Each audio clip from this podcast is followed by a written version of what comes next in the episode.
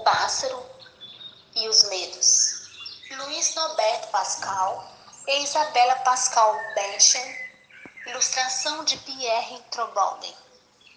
Havia um pássaro que voava feliz por ter encontrado suas cores. Agora percebia o quanto podia ajudar o mundo a fazer o bem. Numa tarde nublada, enquanto voava sobre a floresta, ouviu alguém chorando. Foi procurar quem era. No meio da floresta, perto das árvores, encontrou uma onça, toda encolhidinha, chorando desesperada. O que houve? perguntou o pássaro. O que houve, oncinha? Sou uma onça. Pensa que eu estou com medo? De repente, um trovão. Raios fortes cortou o céu e a onça gritou apavorada de medo. Diz o pássaro: Posso ajudar, oncinha? A onça, desesperada, não conseguia sair do lugar, muito medo daqueles raios. Bem, é que eu sou uma onça e toda onça deve ser corajosa, mas tenho medo de chuva, de raios e trovões. Desesperada, ela ficou quietinha no seu lugarzinho debaixo da árvore gemendo. Sei que é barulho, que isso faz muito barulho, assustador, diz o pássaro. Em barulhos muito altos e nos pega de surpresa. Mas se parar para pensar, ele nos alerta para nos proteger, para nos avisar e, e nos sairmos do nosso cantinho de proteção, diz o pássaro com sua esperteza Enquanto falava, a chuva foi passando e logo, longe, foi surgindo um sol, um lindo sol. O pássaro convidou a onça para um passeio. No caminho, ouviram um soluço, um choro, um gemido. Nas folhagens, encontraram a coruja toda encolhidinha. O que houve, coruja? A onça perguntou. Por favor, conte a ninguém, não conte a ninguém, porque coruja são bichos noturnos. Mas não gosto do anoitecer. Tenho medo, tenho muito, muito, muito medo do escuro. Tudo bem, coruja. O escuro não nos deixa ver e isso pode dar medo em qualquer um. É comum. E o medo do desconhecido, ainda mais quando as luzes da cidade chegam aqui e formam sombras estranhas, falou o pássaro. Já tentou espiar para ver o que era? Diz a onça. De repente, a coruja muito esperta, ah, vou lá ver o que é talvez não seja nada, né? Eu estou com muito medo. Ufa! Ufa, ufa! Era apenas uma sombra de uma grande árvore. Começaram a rir e brincar e contar os medos. Eu já tive medo de abelhas. Eu já tive medo de escuro. Eu já tive medo de ficar sozinho. Eu já tive medo, até medo de voar. Eu também já tive muito medo. Puxa, temos medo do que a gente não conhece, concluiu a coruja. Muito esperta. O pássaro e a coruja. Coruja.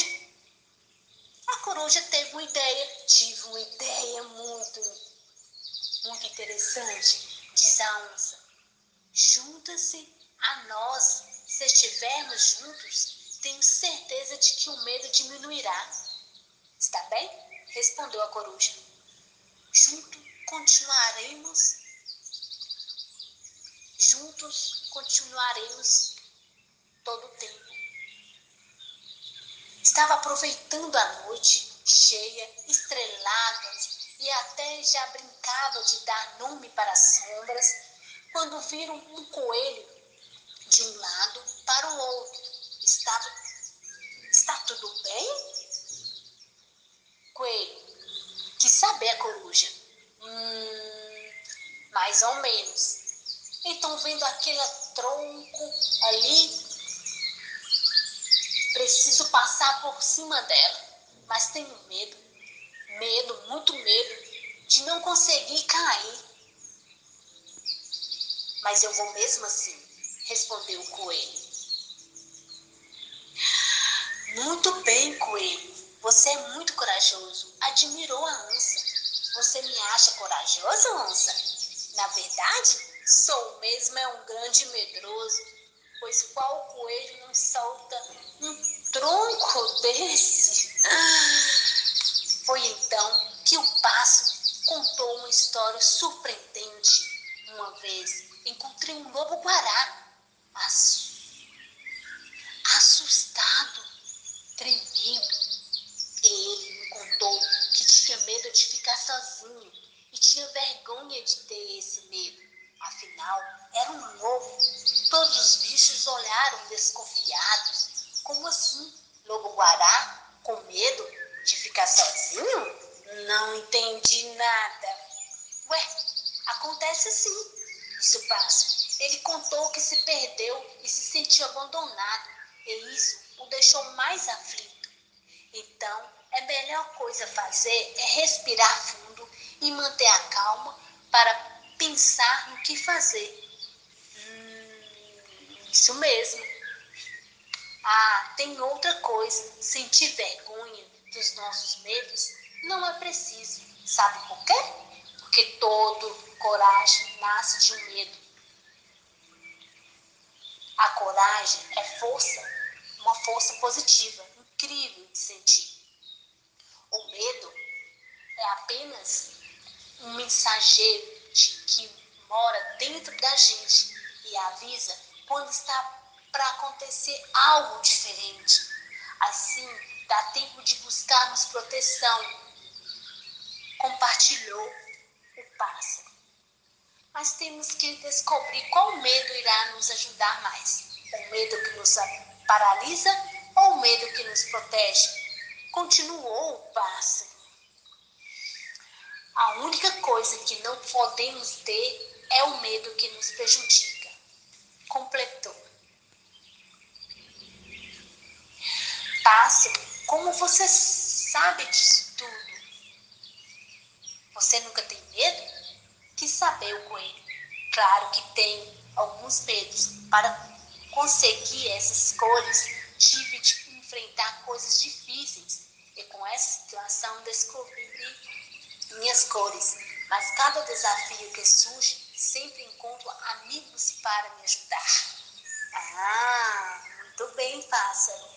E o pássaro ficou feliz, assim como um dia um pássaro subiu sábios sábio explicou a ele como encontrar suas cores, ele agora pode ajudar seus amigos a enfrentar seus medos.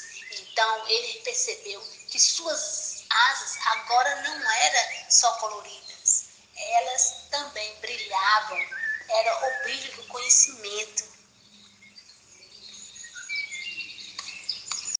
O leão e o rato. Esopo. Um leão dormia sossegado quando foi despertado por um rato, que descuidado passou correndo sobre seu rosto. Com um bote, agiu ele e o pegou.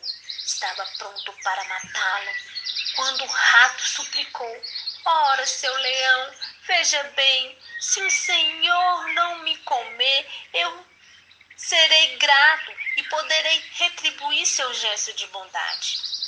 Apesar de rir muito, ri ri muito do ratinho, achou ridículo e improvável tal possibilidade. Ainda assim, como não tinha nada a perder, ele resolveu libertá-lo. E o leão resolveu dar uma volta pela floresta em busca de comida, pois estava com muita fome. De repente, o leão caiu numa armadilha colocado por caçadores, amarrado, preso por fortes cordas, completamente indefeso e refém dos caçadores, ele não conseguia sequer mexer.